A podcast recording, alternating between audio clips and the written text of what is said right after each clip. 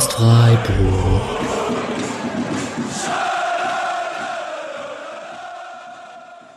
Dann hallo und herzlich willkommen zur 210. Episode des Podcast Freiburg, der des ersten Sommer-Updates dieses Sommers. Mal schauen, ob es ein zweites gibt. Ich weiß es gar nicht so genau, weil so viele Testspiele sind es nicht mehr. Aber wir dachten uns nach zwei Testspielen, ein paar Verletzungen und einem ziemlich ruhigen Transfersommer ähm, ist es ein ganz guter Zeitpunkt heute am Samstagabend nach dem Spiel gegen VfL Wolfsburg mal kurz so drüber zu gucken, was diesen Sommer bis jetzt beim SC passiert ist. Wir machen das heute Abend zu zweit, ganz kurz. Hallo lieber Nick. Hallo lieber Patrick. Und äh, ich stelle dir gleich mal zu Anfang die Frage, die gerade ganz Twitter umtreibt, wird der SC jetzt Meister oder steigt man das 18. ab? Äh, beides einfach gleichzeitig. Ähm, aber man kann nur als 17. absteigen, weil als 18. steigt schon die Eintracht ab, nachdem wir gerade gegen den zweiten Regionalligisten verloren haben. Ähm, da ist, ist, der SC ein bisschen geschützt, ist nur noch ein Platz frei. Er hätte dir mal die coolen Sechser im SC überlassen. Ach ja. Ja, ähm, ich dachte, wir gucken heute Abend mal kurz auf die beiden Testspiele, auf Grasshoppers und äh, Wolfsburg und dann, äh, da ja nicht so viel passiert ist im Thema Neuzugängen, vielleicht eher so ein bisschen auf die äh, Leute, die gerade aus der zweiten Mannschaft oben sind im Training, ähm, wer da, bei wem man sich vorstellen könnte, dass da eine Kaderrolle ähm, winken würde, weil vielleicht mal ganz allgemein zum Einstieg, es gibt ja große Diskussionen online. Nicht in den Fans, weil zumindest so wie Nies Petersen gesagt hat, weil in Freiburg ist man ja ruhig. Da habe ich schon im Interview zu ihm gesagt, da ist er wohl nicht in einschlägigen Foren unterwegs. Ähm, ist der Kader jetzt zu dünn? Und da ist halt ähm, immer die Frage, okay, machst du, wenn du nicht deine Wunschlösung bekommst, setzt du auf die Talentbreite, die du hast? Oder nimmst du irgendjemanden, den du von extern bekommst, äh, auch wenn es nicht deine Wunschlösung ist? Und ich glaube, umso länger der Sommer geht, umso mehr kann man wahrscheinlich sagen, es ist eher Ersteres, was der SC macht, oder? Naja, nicht unbedingt. Also es ist jetzt nicht so, als würde man sagen, okay, wir wollen jetzt für 15 Millionen Stürmer kaufen und wenn der, es der nicht wird, dann spielt halt Maxim Bräunig so. Also das ist jetzt nicht. Ähm, aber man hat halt durch die, die Talentbreite und den, man muss es ja so sagen, also der Stammkader steht ja der ist ja da. Also selbst wenn man jetzt irgendwie versucht, sich zu verstärken, also es wird ja immer berichtet, Sky hat jetzt gerade erst wieder berichtet, Lukas Beltran soll immer noch der, der Wunschstürmer sein. Das ist dann ja jemand, den man klar eigentlich für die Stammelf holt. Aber eigentlich steht die Stammelf. Also wenn du so mit der Startelf äh, in die Saison gehst, ist ja keiner unzufrieden. Momentan das Problem äh, ist, dass der Kader nicht breit genug ist. Aber dafür kann man sich ja Zeit lassen. Klar, die sollen sich auch einspielen, aber die haben im Notfall auch während der Saisonzeit sich einzuspielen die werden die ersten fünf bis zehn Spieltage unter Streich wahrscheinlich ohnehin keine Startelf-Kandidaten sein. Also zumindest wenn man davon ausgeht, dass sich nicht Höhler und Gregoritsch und was ist nie alles auch noch schwer verletzen. Also dann ist die Wahrscheinlichkeit, dass ein neuer Stürmer irgendwie die ersten fünf Spieltage Startelf spielt, eh nicht so groß. Dann ist es auch nicht so schlimm. Natürlich ist immer schöner, je früher der da ist, desto besser. Äh, wer auch immer dann kommt. Ähm, aber es ist auch kein Drama, wenn er erst nach dem Trainingslager da ist. Ähm, das Hauptproblem ist halt wirklich, dass aktuell ähm, viele verletzt ausfallen und dadurch halt auch diese, dieses Startelf-Konstrukt irgendwie so ein bisschen in den Testspielen und in der Arbeit im Training so ein bisschen nervig wackelig ist. Man hat einige tolle Talente auch aus der U23 geholt, die haben schon gute Spiele gemacht jetzt. Ähm, aber es ist halt trotzdem noch was anderes, ob du dann da einen, keine Ahnung, Christian Günther halt links hinten hast oder einen, einen Jordi Makengo.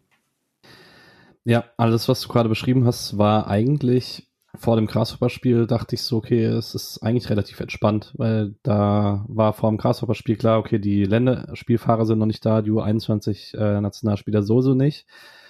Und dann ist man gegen die Grasshoppers gestartet mit einer Elf aus Flo Müller, Kübler, Sildilia, Gulde, Günther, Eggestein, Höfler, Bauer, Grifo, Röhl und Höhler. Ich würde behaupten, Freiburg hatte schon schlechtere Mannschaften in der Bundesliga auf dem Platz in den letzten zehn Jahren. Ähm, aber da dachte man halt, okay, eine Woche später kommt dann die komplette Kaderbreite zurück und das äh, war nicht so ganz so. Ähm, können wir gleich besprechen, äh, wenn wir über Wolfsburg sprechen. Ähm, vielleicht erstmal zum Grasshopper-Spiel. Die erste Halbzeit war ja noch mit einer Bundesliga-Karte, die zweite Halbzeit nicht so wirklich. Ähm, hast du irgendwas Neues gesehen äh, in der ersten Halbzeit? Hast du irgendwelche Abläufe gesehen, die so gut funktionieren wie letzte Saison? Und allgemein, wie, waren, wie ist man denn reingekommen in den Sommer? Ja, also super spannende neue Dinge gab es nicht zu entdecken. Man hat wieder das klassische 4-4-2 gespielt. Ähm, spannend dabei war, dass man das absolut nicht aufgefallen ist, dass Mika Bauer rechts außen gespielt hat, der letzte Saison eigentlich noch, er hat schon U23 gespielt, hätte aber noch U19 spielen dürfen, hat Startelf rechts außen gespielt, ist kaum, also es ist eher positiv aufgefallen, was er gemacht hat. Ähm, aber Gewinner aus der ersten Halbzeit ist meiner Meinung nach klar Merlin Röhl, der wirklich ähm, einen tollen, tollen Job gemacht hat, hat als hängende Spitze gespielt, das hat er letzte Saison auch schon mal gespielt, ähm, ist da auch jetzt deutlich flexibler, kann auch offensiver noch spielen, hat er bei Ingolstadt generell viel Flügel gespielt, viel offensiver gespielt, ähm, ist da nicht irgendwie eine Doppelsechs oder sogar, manche nennen ihn ja sogar Sechser, da bin ich ja weit von entfernt, ähm, aber diese Zehner hängende Spitze-Rolle kann er auch sehr gut spielen, hat ein wirklich sehr, sehr tolles Tor geschossen. Ähm, gegen Zürich mit der Brust angenommen, gedreht und in, ins lange Eck gesetzt. Das war schon, war schon richtig, richtig stark. Also da kann man äh, sich freuen. Und da ist dann halt auch wieder die Frage, okay, ähm, wie eilig habe ich jetzt mit einem äh, Jong-Nachfolger? Wen will ich auch holen? Wenn ich auch einen Röhl habe, der als eigentlicher ZM4 ja nicht so super viel Spielzeit kriegen würde, aber halt als Zehner vielleicht dann hängende Spitze wieder so ein Kandidat für die Rotation ist, ne? Das ist immer das, wo man so ein bisschen, so ein bisschen schauen muss. Es muss jetzt jemand sein, der da tatsächlich entweder, entweder halt auch irgendwie ein Talent ist, den man dazu wirft, oder der halt wirklich dann eine Verstärkung sein könnte. Das ist er denn ZM Nummer 4 nach dem Keitel-Drama diesen Sommer? Naja, dafür müsste man Keitel halt mal spielen sehen, ne? Ähm, ja, es ist, wir werden es sehen. Also äh, ich gehe davon aus, dass er sowieso ähm, eher halt was für die für die achte Rolle ist, wenn überhaupt. Und da hat er dann halt wieder den Vorteil gegenüber Keitel, dass das wirklich seine Position ist. Keitel, der ja eigentlich Sechser ist, ne? Du kennst die kennst die Geschichte. Auch die Zuhörer haben es wahrscheinlich schon hundertfach gehört. Ähm, ja, wie das genau aussehen, werden wir dann sehen, denke ich. Äh, zu erwähnen an der Stelle noch tolles Nikolas Höfler-Tor. Ähm, gute Offensivaktion und auch ein ordentliches Spiel gegen Zürich von ihm. Du meinst, weil wir gleich noch über was anderes sprechen werden? Genau, weil wir gleich noch über das Gegenteil sprechen werden und ich jetzt heute schon wieder die ersten Abgesänge auf Nikolas Höfler wird alt und kein Stammspieler mehr und für Keitel wird's wird's einfach und was weiß ich nicht. Irgendwie, er muss sich vor Röhle in Acht nehmen, habe ich heute auch schon gelesen. Also da sind wir noch, noch weit von entfernt, also da müssen wir uns keine Sorgen machen. Sorgen haben wir uns dann allerdings gemacht gegen Zürich so nach 25 Minuten, als Christian Günther ziemlich böse auf seinen Arm fällt und dann auch direkt äh, runterbegleitet wird. Ähm, wir wissen inzwischen, der Unterarm ist gebrochen. Was genau, weiß ich immer noch nicht, aber ist auch nicht so wichtig. Irgendwas von Elle und Speicher auf jeden Fall. Ähm, was allerdings am Anfang sehr dramatisch klang, klingt inzwischen ein bisschen besser. Er ist im Trainingslager dabei. Ähm, alles, was man so von, äh, von Seiten des Vereins hört, ist, dass man mit dem Heilungsprozess und mit der OP sehr zufrieden ist. Ähm, Maxi Eggestein hat mit einer ähnlichen Verletzung letztes Jahr zwei Wochen pausiert. Ich vermute mal, da man jetzt in der Vorbereitung ist, wird man das nochmal etwas konservativer angehen. Aber mich würde es jetzt nicht komplett überraschen, wenn er vielleicht nicht gegen Oberachern, weil man es da wirklich nicht riskieren muss, aber halt spätestens äh, in Hoffenheim dann wieder auf dem Platz steht. Ja, also man kann davon ausgehen, äh, so wie die Berichte zuletzt waren, also Kicker hat berichtet, Bild haben berichtet, dass es gut aussieht ähm, und man da sehr positiv ist. Und äh, es wurde ja schon noch am selben Tag von äh, Seyer und Hartenbach verkündet, äh, wir werden hier niemanden mehr holen, das wird sich rechtzeitig lösen. Ähm, und im Notfall ist man mit Makengo, mit Schmidt, mit einem Kübler, der links spielen kann, mit einem Weißhaupt, falls er denn wieder endlich wieder fit ist, ähm, mit einem Weißhaupt als linken Flügelverteidiger, wenn du eine Dreikette spielst. Also da sind ja viele Optionen offen. Ähm, da will man aktuell niemanden holen und so lange dauert das bei Günni auch nicht. Also ähm, ja, man kann da schon davon ausgehen, dass er in den ersten eins, zwei, drei Spieltagen wahrscheinlich wieder eine Option ist. Ja, ein Thema noch rund um Zürich. Ähm, wir hatten zum Zeitpunkt des Zürich-Spiels noch beide Leihrückkehrer Tempelmann und Schlotterbeck im Kader. Vielleicht erstmal kurz, weil wir es an der Podcaststelle noch nicht angesprochen haben. Dino Tempelmann ist inzwischen äh, offiziell zum FC Schalke 04 gewechselt. Darf ich dich unterbrechen? Ja. Lino Tempelmann war nicht im Kader, er war auch nie im Training. Also Tempelmann, nee, nee, aber also er gehörte offiziell noch zum Profikader, er war noch nicht verkauft. Ach so, ja, er, er hörte nicht zum Spielkader, ja. Genau, also er, war, er hat nicht gespielt gegen Zürich, er war auch nicht im Training, ist richtig. Ähm, genau, da haben wir schon nach der letzten Saison ein bisschen drüber gesprochen, dass nach dem eher mittelmäßigen Zweitliga-Jahr es schwer vorstellbar ist, dass er wieder einen Platz in Freiburg findet. Jetzt ist es Schalke. Ablösesummen variieren je nach Medien. Man, also ich glaube, das Medium, was, also das Mittel, was so bei den meisten rauskommt, sind 700.000 Euro. Ähm, und ich finde es ganz cool. Also im, in dem System, was, äh, was Thomas Reis spielt, glaube ich, dass das ganz cool aussehen könnte neben Ron Schallenberg im Mittelfeld. Könnte seinen Stärken entgegenkommen. Ja, ich bin mal gespannt, weil sie ja noch einige sonst geholt haben. Äh, mit Paul Seguin noch nach der Gute haben. Danny Latzer hat jetzt in der Generalprobe heute wieder Stamm gespielt. Also bin mal gespannt, wie das dann äh, bei Schalke aussieht. Äh, beim Test heute hat er äh, verletzt gefehlt, erkrankt, glaube ich, gefehlt oder so. Ähm, war nicht dabei. Also ja, mal sehen. Aber äh, aus den, den Podcast-Folgen ist er als Leihspieler jetzt fix raus. Genau. Ja, noch im Kader ist Kevin Schlotterbeck, der gegen Grasshopper zusammen mit Benny Ophoff der einzige aus dem Profikader war, der erst in der zweiten Halbzeit kam, also hinter Sililia und Gulde stand. Und jetzt, vielleicht können wir es dann gerade mitbesprechen, heute gegen Wolfsburg die zweiten 60 Minuten gespielt hat und an der Seite von Manuel Gulde in der Viererkette und die sahen beide nicht gut aus, aber die herausstechende schlechte Aktion hatte dann Kevin Stotterbeck mit dem verschuldeten Elfmeter gegen Matcher. So richtig, also hast du noch Hoffnung, dass er hier ein Bein auf den Boden bekommt, weil ich habe, glaube ich, keine mehr. Nee, also das Thema ist auch eigentlich, ähm, also das Thema Kevin Schlotterbeck in Freiburg ist eigentlich schon durch. Es geht halt nur darum, wo er hingeht. Ähm, also die Wahrscheinlichkeit, dass er bleibt, schätze ich sehr, sehr gering ein. Da wird aktuell noch verhandelt. Aus Bochum hört man, dass er halt eigentlich zu teuer ist. Man würde ihn sehr, sehr gerne wiederholen. Also äh, Bochum sucht noch einen Linksfuß, würde gerne mit Schlotterbeck gehen, auch wenn sie tatsächlich einen Halbverteidiger suchen und nicht den Zentralen für eine Dreierkette. Ähm, aber er ist wohl zu teuer, sowohl in, in der Transfersumme, wobei das wohl das kleinere Problem ist. Da wäre der SC bereit entgegenzukommen, aber vor allem das Gehalt, da kann äh, der VfL Bochum wohl nicht mithalten. Und dann wird's halt schwierig, wenn äh, Schlotterbeck da scheinbar nicht bereit ist, äh, große Abstriche irgendwie zu machen, um zu spielen. Und dann ist halt, ja, hat er die Qualität aber auch nicht, um jetzt irgendwie als Stammspieler zu einem Verein zu wechseln, äh, wo das Gehalt, die das Gehalt dann zahlen können. Und da ist momentan ein bisschen schwer, einen Verein zu finden. Aktuell ist wohl wieder eine Leihe ein Thema, wo man dann schauen muss. Aber das hilft ja auch niemandem weiter, weil äh, so krass wird er sich wahrscheinlich jetzt nicht mehr entwickeln, dass er irgendwie bei einem größeren Verein nochmal spannend wird. Der Vertrag läuft auch noch lang genug, dass da jetzt irgendwie die Ablöse nicht krass in den Keller fällt. Also kann man machen, tut keinem weh, aber ist jetzt auch keine, keine Lösung. Also ich gehe davon aus, dass Schlotterbeck äh, wahrscheinlich möglicherweise sogar kein einziges Pflichtspiel mehr für den SC macht. Er ist halt für ihn irgendwie eine blöde Situation, weil er, also ich kenne wenige Spieler, die so extrem nur in einer taktischen Rolle funktionieren oder halt wirklich richtig gut sind, so viel besser als in allen anderen und dann brauchst du eine Mannschaft, die da eine Lücke hat und dann halt auch noch das System spielt. Letsch will wohl zur Dreierkette in Bochum, deswegen macht es ein Stück weit Sinn, dass man ihn da gerne dazu holen würde. Aber halt, da suchen sie wohl auch für die linke Halbposition eigentlich. Ja, ja. Und wollen, wollen da aber trotzdem Kevin Schlotterbeck haben. Also die äh, Bochum steht ja relativ tief, also Stimmt. auch letzte Saison schon. Dadurch ist es dann, dass äh, Schlotterbeck so ein Tempodefizit hat, ist dann nicht mehr ganz so schlimm und es funktioniert besser. Aber es ist auch nicht seine Idealrolle eigentlich.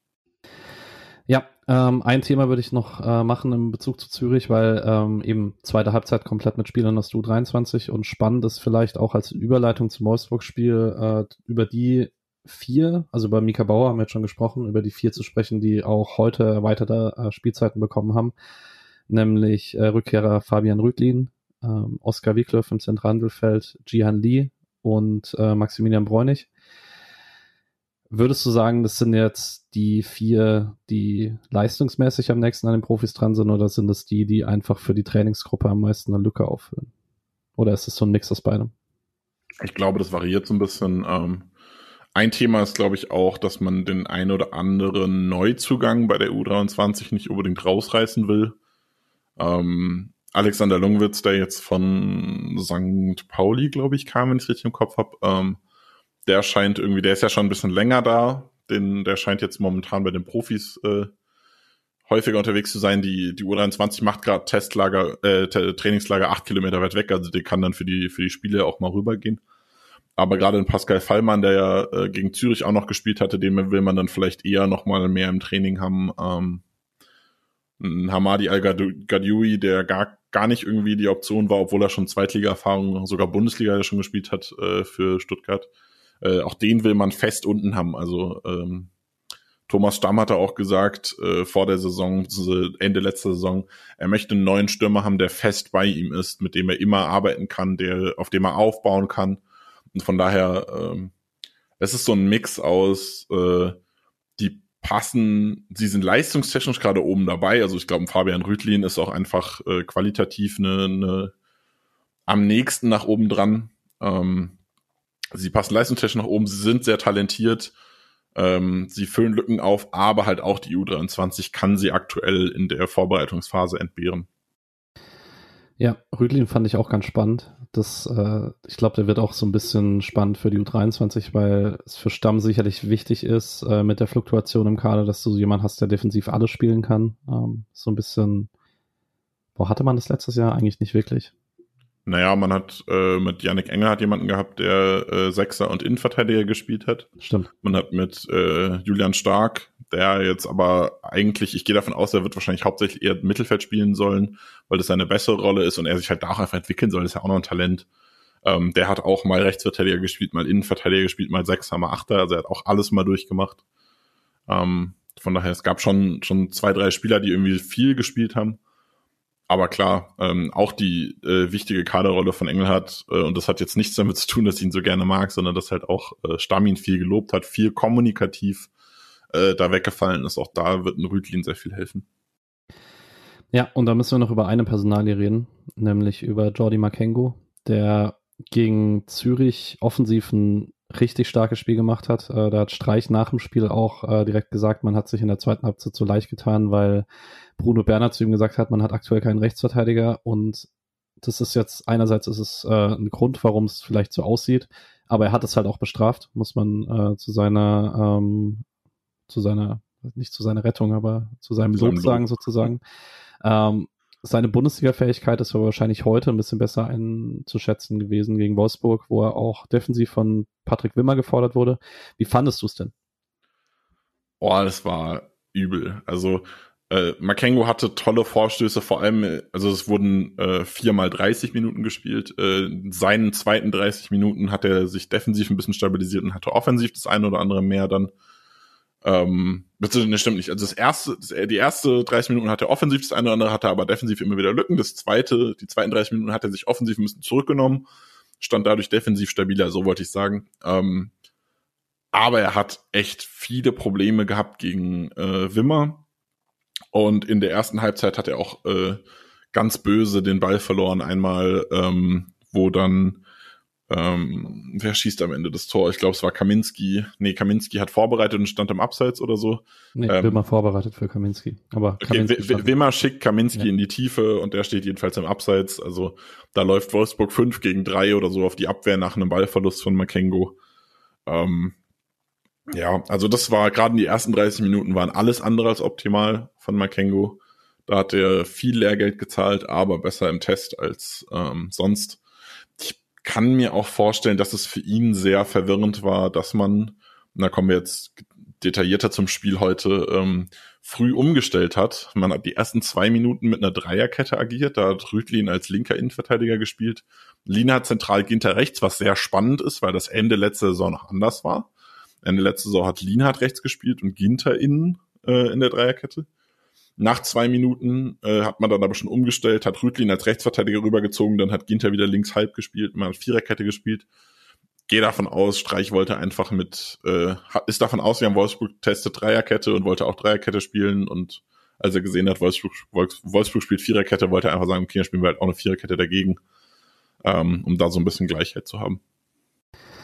Ja, ich bin gespannt. Ich glaube, wenn Makengo äh, Bundesliga-Minuten bekommt dieses Jahr, ich glaube, dass man sich dann wohler fühlt, wenn er äh, Wingback spielt mit seinen Stärken, weil es war heute auch teilweise, wenn er auf engen Räumen Passentscheidungen treffen musste, war nicht so gut und ist halt mit Viererkette weniger abgesichert dahinter. ja, also ich, ich, denke, wenn du Viererkette spielen willst, ist wahrscheinlich Kenneth Schmidt die beste Option, ähm, der das auch schon gemacht hat und da so ein bisschen, ja, auch einfach äh, bisschen mehr Zurückhaltung zeigt und die, die defensive Absicherung als erstes stellt. Ja, und der dir halt immer fließend erlaubt, dann auf Dreierkette zu switchen. Ähm, ansonsten, auch heute müssen wir über Merlin Rühl reden, der so ganz allgemein der Gewinner der bisherigen Vorbereitung ist, der mich äh, persönlich in diesen ersten 60 Minuten, also es wurde zweimal 60 gespielt heute und für all die es noch nicht gesehen haben, das habe ich jetzt natürlich noch nicht gesagt, man hat 3-2 verloren heute. Ähm, der aber sein ganzes Repertoire neben Maxi Eggestein gezeigt hat, ist teilweise abgekippt, dass sich Eggestein mal eine Zeit lang nicht so gut gefühlt hat beim äh, defensiven Spielaufbau. Das wurde bei ihm dann später in der Halbzeit auch besser, aber äh, da hat Röhl teilweise Verantwortung übernommen, äh, wenn es nötig war. Hatte aber auch zwei richtig schöne Läufe aus dem Mittelfeld bis nach vorne. Ähm, ist einfach wirklich sehr schnell und wenn er mal in Dynamik ist, ist es schwer zu verteidigen. Hat ein gutes Gefühl, wann er nachstoßen muss und so. Das ist also ich freue mich sehr auf Merlin Röhl diese Saison, wenn er das bestätigen kann, was er in den ersten zwei Tests gezeigt hat. Ja, auf jeden Fall. Also wie du schon gesagt hast, ähm, es hat eigentlich hat er die achte Rolle gespielt, die Eggestein sonst spielt, und Eggestein hat halt in der Höfler-Rolle gespielt. Ähm, da hat Eggestein in der Vergangenheit schon häufiger gezeigt, dass es nicht ganz so sein Ding ist und hat da wirklich wirklich viel Probleme gehabt am Anfang. Wolfsburg hat viel Druck gemacht. Äh, man hat auch immer gemerkt, äh, gerade Lienhardt hat immer wieder äh, reingespielt quasi. Ich weiß nicht, ob es eine Anweisung war. Vielleicht hat Streich gesagt, hier macht es gerne und lasst es den halt, lasst es Eggestein probieren oder so. Ähm, aber so macht man, so spielt er es halt immer, wenn Höfler da steht, weil er weiß, Höfler kann mit dem Druck umgehen. Aber Eggestein hat dann doch äh, das ein oder andere Mal von Wolfsburg ordentlich auf die Knochen bekommen, die halt da äh, sehr zurückhaltungslos reingehen. Ähm, Röhl hat das erkannt, hat dann äh, nach 17, 18 Minuten angefangen, sich auch mit abkippen zu lassen, auf die Flügel auszuweichen, so ein bisschen da äh, eine Anspielstation zu bieten und einfach den, den Spielaufbau ein bisschen anzukurbeln. Und dann hat's besser funktioniert, dann hat Wolfsburg auch anders verteidigt und dann lief's auch als Mannschaft besser. Und das fand ich, das war, glaube ich, das, also du hast auch, du hast auch richtig gesagt, der hat tolle Offensivläufe gehabt, tolle, tollen Assist gehabt auch äh, zum ersten Tor aber dass er da wirklich dieses Verständnis gezeigt hat, okay, ich muss jetzt hier ein bisschen was mitmachen, hat geholfen, so lange bis Wolfsburg sich darauf eingestellt hat, dann hat er sich wieder äh, in seine eigentliche Rolle angepasst. Das war sehr, sehr beeindruckend zu sehen. Auf jeden Fall ein deutlicher Reifeprozess. Und ähm, vielleicht ist es ein Stück weit auch äh, Überbewertung, weil die Talente im Moment so gut sind, die man in Freiburg hat, aber also mein persönliches Gefühl ist, die Leute reifen in der U23 noch deutlich mehr, seit Thomas Stamm dort Trainer ist, in äh, Sachen taktische Reife und sowas. Das ist schon, klar, die spielen auch dritte Liga statt Regionalliga, da musst du auch schneller lernen, aber es ist schon sehr krass, wie man Entwicklungsschritte fast genauso schnell sieht, egal ob sie oben oder unten sind. Das ist schon ein sehr großes Pfand. Und macht es auch nochmal beeindruckender, dass Stamm halt bleibt. Stamm ist ein überragender Trainer. Da kann der SC sehr, sehr froh sein, dass er verlängert hat und es sind aber halt auch einfach richtig gute Talente. Also der SC hat da wirklich einen, einen, sehr, sehr guten Unterbau und kann da sehr, sehr froh mit sein. Womit wir wieder dann so ein bisschen auch in Richtung Transfers halt schauen können und in Richtung Verletzungen, was wir jetzt noch gar nicht so konkret gemacht haben. Man kann schon vieles auch auffangen. Also man braucht nicht, man braucht nicht wie, und die Eintracht hat 41 Spieler im Kader aktuell. Ähm, das ist viel zu viel, aber äh, braucht man auch nicht annähernd, weil man halt wirklich so viele Talente dann einfach von unten hochziehen kann ohne aber auch die unten zu gefährden. Also zuletzt äh, war es beim SC oder SC2 auch immer so, dass die trotz vielen äh, weggefallenen Spielern immer noch stabil waren und stabil die dritte Liga gehalten haben, beziehungsweise sogar um den Titel mitgespielt haben. Also da muss man sich wenig Sorgen um die unten machen, hat die tollen Talente oben, also es ist perfekt. Du hast das Verletzungsthema gerade angeschnitten. Ähm, vielleicht nochmal kurz zusammenfassend äh, und dann auch überleitend zum, zu noch einem Thema für Spiel heute. Kofi Trey ist natürlich äh, immer noch raus, ist aber auch mit dabei in Schruns. Ich vermute mal, dass er die Laufeinheiten vielleicht ein bisschen mitmacht. Äh, das, da sollte, für gerade Läufe sollte er inzwischen eigentlich ein stabiles Knie haben. Mal schauen. Ähm, Noah Weishaupt wurde operiert. Äh, der hatte einen Riss im Trommelfell, reist jetzt am Montag nach nach Schruns. Ich glaube, bis jetzt gibt es noch keine weitere Info, ob das so gut ausgehalten ist, dass er dann auch Montag direkt anfängt zu trainieren oder nicht. Äh, wird sich nächste Woche zeigen. Junio Adamu kam mit Problemen an der Patellasehne oder Patellasehnenspitze, glaube ich, ist äh, die genaue Bezeichnung nach Freiburg. Äh, Patellaspitze, also die Patella ist ja die Kniescheibe. Ja. Patellasehne ist die Sehne und die Patellaspitze ist einfach die Spitze der Kniescheibe. gute Ergänzung, genau. Ähm, da arbeitet man dran, die Entzündung in den Griff zu bekommen. Äh, Streich äh, ist nicht so amused. also nicht über Adamu, sondern halt allgemein über Belastungssteuerung im Fußball. Aber ich glaube, da ist Streich manchmal auch der, ja, ich weiß es nicht. Ähm, du wolltest was sagen? Er hat schon auch Adamu dafür kritisiert, dass er, also ich glaube, zum einen äh, gefiel es dem SC nicht, dass Adamu scheinbar verschwiegen hat. Also es ist ihn erst, es wurde ihn erst zum Trainingslager gesagt, beziehungsweise zum, hm. Zum Trainingsauftrag, beziehungsweise irgendwie eine Woche vorher oder so, als er schon zur Reha dann zum SC ist. Aber bei der Unterschrift war es nicht bekannt, scheinbar. Ähm, und auch, dass Adamu ähm, halt sich nicht zurückgenommen hat und gesagt hat, okay, also man könnte ja auch sagen, okay, ich wechsle jetzt zu einem neuen Verein, ich will da von Tag eins, wie er ja auch gesagt hat, er will von Tag eins dabei sein, aber dann spielt er trotzdem Nationalmannschaft irgendwie drei Wochen durch äh, verletzt, was ja nicht unbedingt sein muss bei Testspielen. Ja, ist richtig. Genau, und dann hat man jetzt heute noch, also Noah Tobula hat heute nicht gespielt, er war, hat sich mit aufgewärmt, äh, hat man scheinbar einfach noch rausgehalten, äh, nachdem er die U21 EM gespielt hat. Gleiches für Kenneth Schmidt. Max Rosenfelder ist seit Beginn der Vorbereitung angeschlagen. Äh, da hoffen wir drauf, dass er die Beförderung zum Profikader auch nutzen kann, indem er mit den Profis wieder trainiert. Und dann war das Thema heute Nikolas Höfler. Äh, da hast du vorhin dazu getwittert, was los war. Willst du es hier vielleicht nochmal ausführen? Ja, Höfler hat, äh, ich weiß nicht wann genau, aber irgendwann jetzt im Training im Vorfeld, also wenn ich richtig verstanden habe, gestern ähm, einen Schlag auf die Brust bekommen im Training und hat seitdem Probleme so ein bisschen zu atmen. Also es ist nichts Dramatisches, aber wenn du halt nicht so konstant Luft bekommst, äh, ist natürlich auch schwierig, irgendwie Leistungssport zu machen. Dadurch erklärt sich dann vielleicht auch die Leistung heute, ähm, die sehr, äh, sehr dürftig war. Aber vor allem erklärt sich die Auswechslung nach 37 Minuten. Also er kam erst in der zweiten Elf. Wir haben eben ja schon über die erste Elf gesprochen, habt ihr gehört, Höfler nicht dabei. Er kam in der zweiten Elf und ist dann nach insgesamt 97 Minuten, für ihn selbst 37 Minuten äh, für Julian Stark rausgegangen. Hat davor bei einem Tor nicht gut ausgesehen, zweites Tor zu 100 Prozent selbst verschuldet. Also es war einfach, war kein guter Tag und dann, ja, äh, es war aber äh, vorausgeplant, dass er nur eben diese 35 Minuten grob spielt.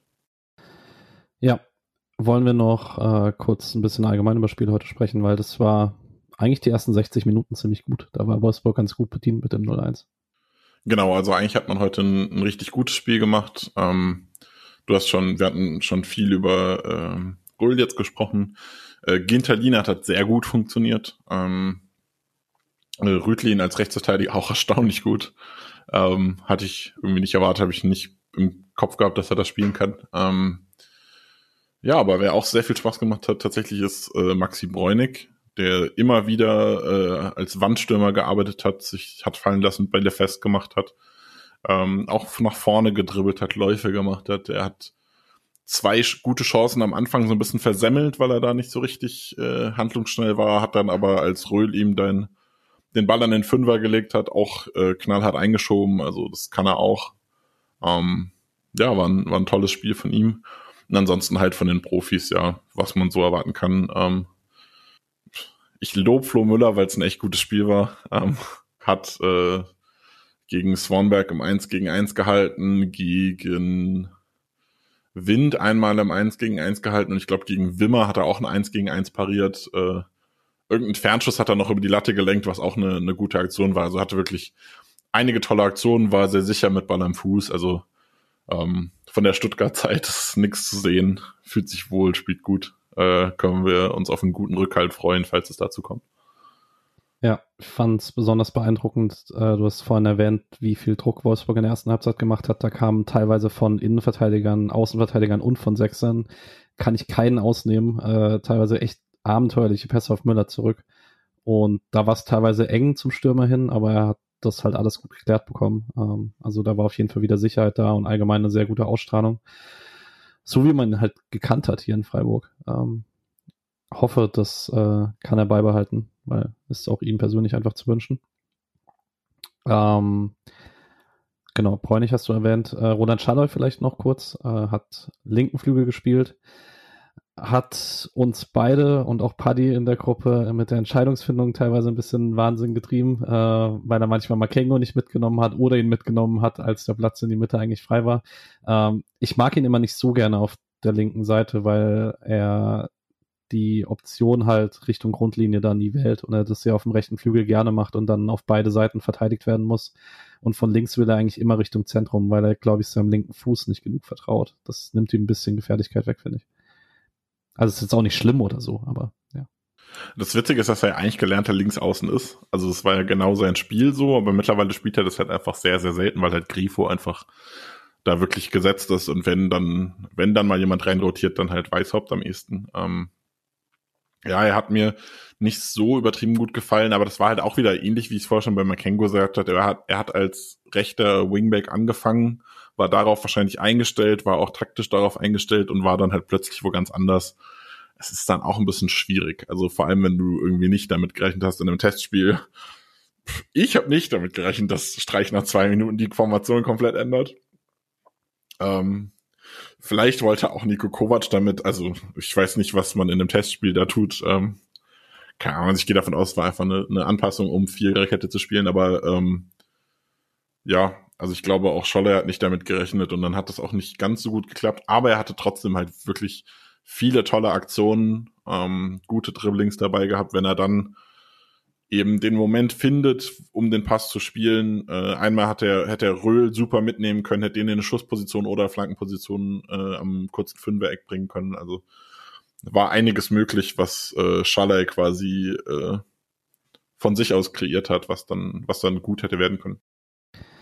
Ja, Genau. Äh, zweiter Halbzeit sind noch ein paar Leute, über die man sprechen könnte. Wir haben Gulde Schlotterbeck vorhin schon, äh, hatte ich schon gesagt, das war nicht gut, äh, von beiden nicht. Ähm, positiv rausgestochen für mich einmal Oskar Wickdorf. Der hatte dann auch später ein, zwei wackelige Situationen, aber er hatte wirklich viele tolle Aktionen, ähm, wo man echt gesehen hat, okay, wenn er das ein bisschen konstanter aufs Feld bringt, ist da, also ich sehe schon einen Weg in Profifußball, auch in oberen zwei Ligen auf jeden Fall bei ihm. Äh, und dann vielleicht ihm noch dazu äh, Mika Bauer, der es 2-0 macht, äh, super schön äh, nach Balleroberung Gregoritsch, dann äh, Pfannefeen abhängt und ins kurze Eck abschließt und kurz darauf fast mit einem Volley nochmal trifft, äh, auch nach einer Ablage von Gregoritsch, den er einfach Vollspann nimmt und knapp drüber jagt.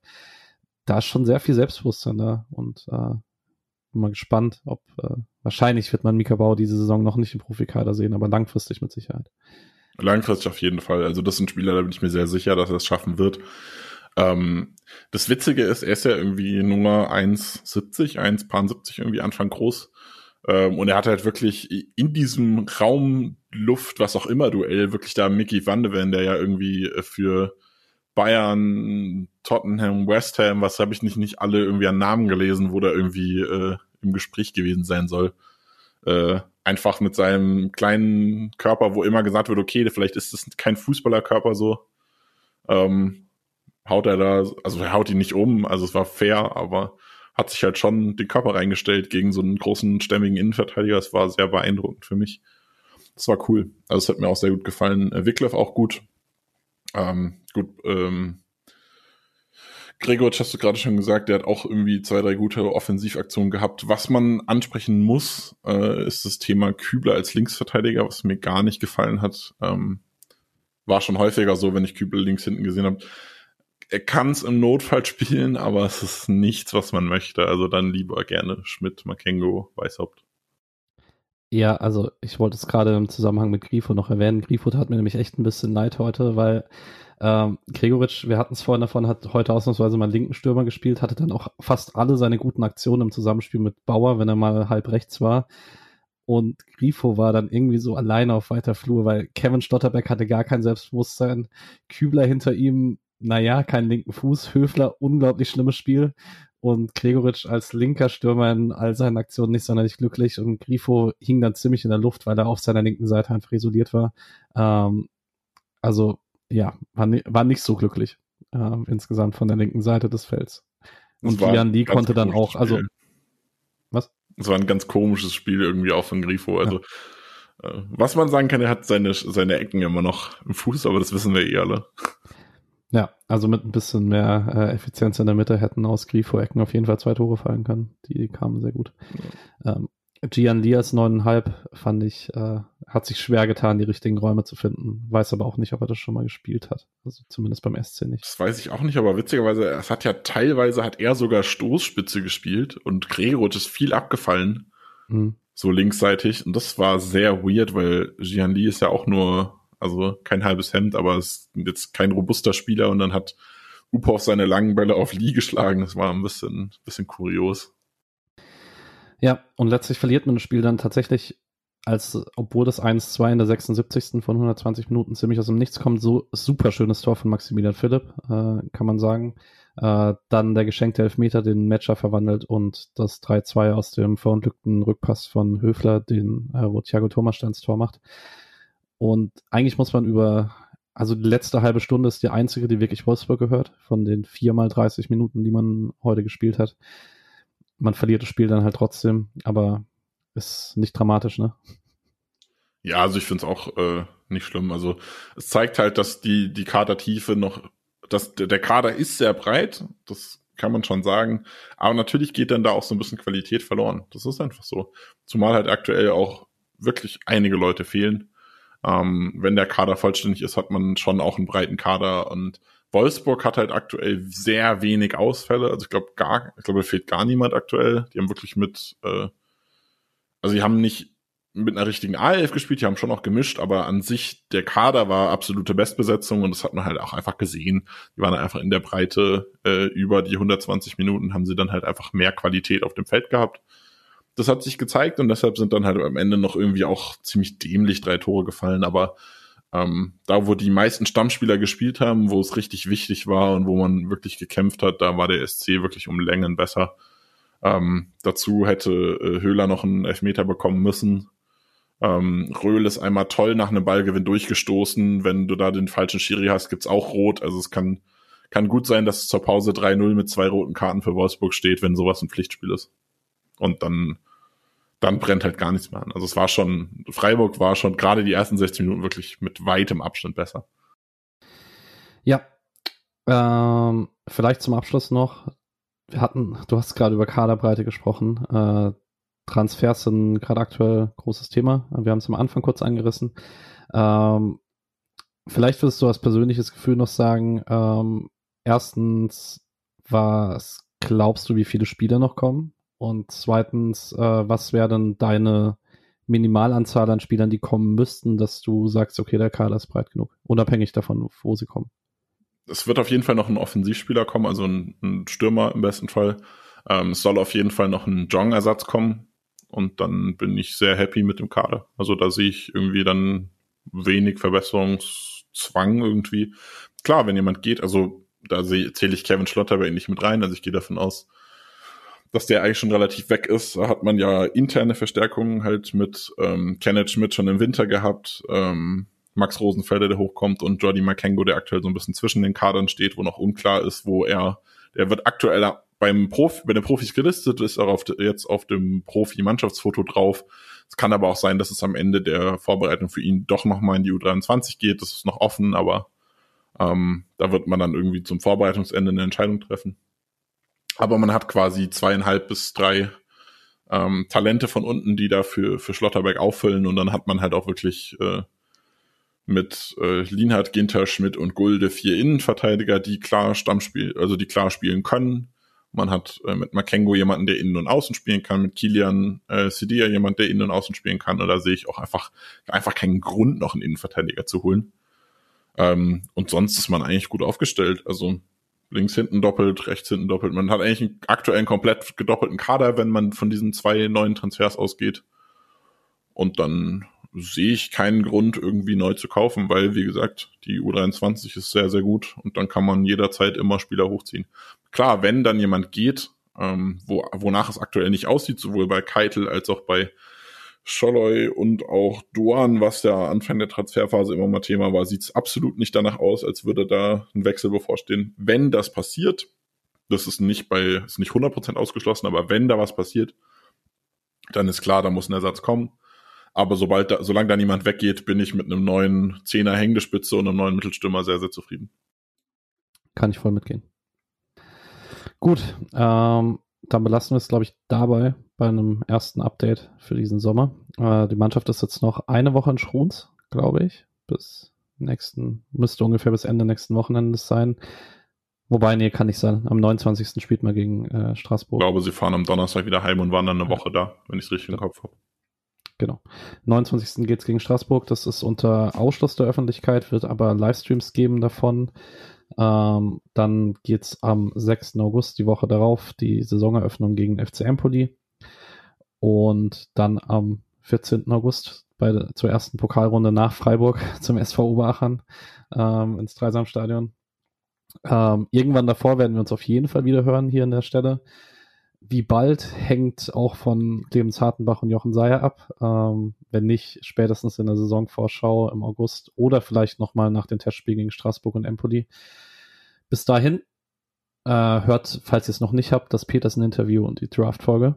Und sonst einen schönen Sommer weiterhin. Danke, Nick, für die Aufnahme. Ciao. So